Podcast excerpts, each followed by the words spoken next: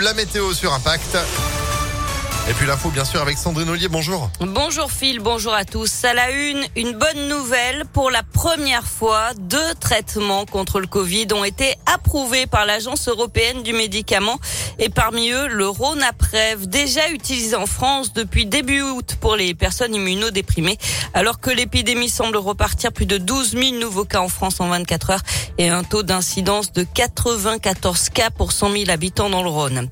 EDF ne coupera plus l'électricité pour impayé, même après la trêve hivernale. C'est ce qu'annonce le fournisseur dans le journal aujourd'hui en France. EDF appliquera systématiquement une réduction de puissance à 1000 watts, ce qui permet de recharger un portable ou de faire fonctionner un chauffe-eau. Chaque année, entre 200 et 300 000 foyers sont coupés d'électricité pour impayé, selon le médiateur national de l'énergie. La venue de Jean Castex à Lyon et son agglomération aujourd'hui. Le chef du gouvernement ira ce matin à la rencontre des policiers de la BAC dans le 9e arrondissement, des policiers qui ont été la cible de tir il y a quelques jours dans le quartier de la Duchère. Le Premier ministre se rendra ensuite à Vénissieux, Vaux-en-Velin et Villeurbanne. Déplacement euh, cette fois sur le thème de la politique de la ville.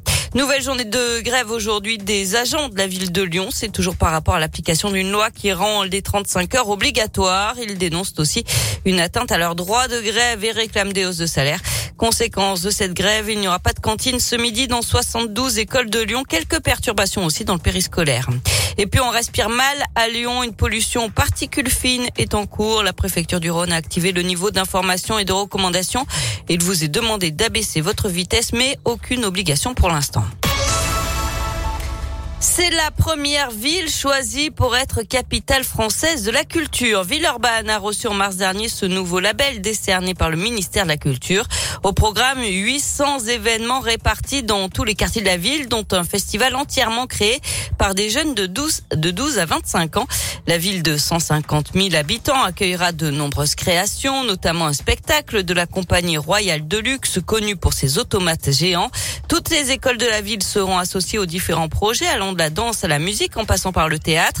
Pour le maire de Villeurbanne, Cédric Van Stevendel, c'est aussi l'occasion de mettre sa ville en lumière. On veut faire découvrir la ville et on pense que cette ville a des choses à proposer, que les gens viennent souvent par accident à Villeurbanne parce qu'ils sont perdus et puis d'un seul coup ils ont un choc, ils découvrent les gratte-ciel, ils découvrent des endroits improbables, des petites maisons ouvrières avec un cachet incroyable en plein cœur de l'agglomération. Voilà et donc je crois que nous ce qu'on a envie c'est de donner à découvrir cela, à le faire d'une manière un peu ludique. Il y aura 22 parcours patrimoniaux pour permettre de découvrir cette ville avec des jeunes qui vont vous guider, qui vont vous expliquer ce qui se passe. C'est ça Villeurbanne, c'est le lieu pas pareil de vos trois jours dans l'agglomération. En tout cas, nous c'est comme ça qu'on l'envisage avec beaucoup de sincérité.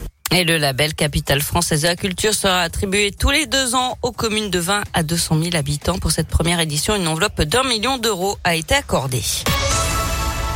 On passe au sport avec euh, du basket et la défaite hier soir de l'Asvel en Euroleague. Privé de quatre joueurs, les Villeurbanais se sont inclinés 73 à 67 sur le parquet de l'Étoile Rouge de Belgrade.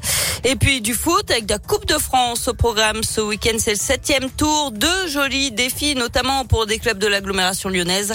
Demain à 14h, le FC Saint-Cyr Collonge au Mont d'Or, club de Régional 3, face à Grenoble, club de Ligue 2. Et puis Limonest, club de National 3, reçoit la J Auxerre, deuxième de Ligue 2 demain à 18h. Merci beaucoup Sandrine pour l'info qu'on retrouve à tout moment sur impactfm.fr et vous de retour à 7h30 à tout à l'heure. À tout à l'heure. 7h05 en attendant c'est la météo.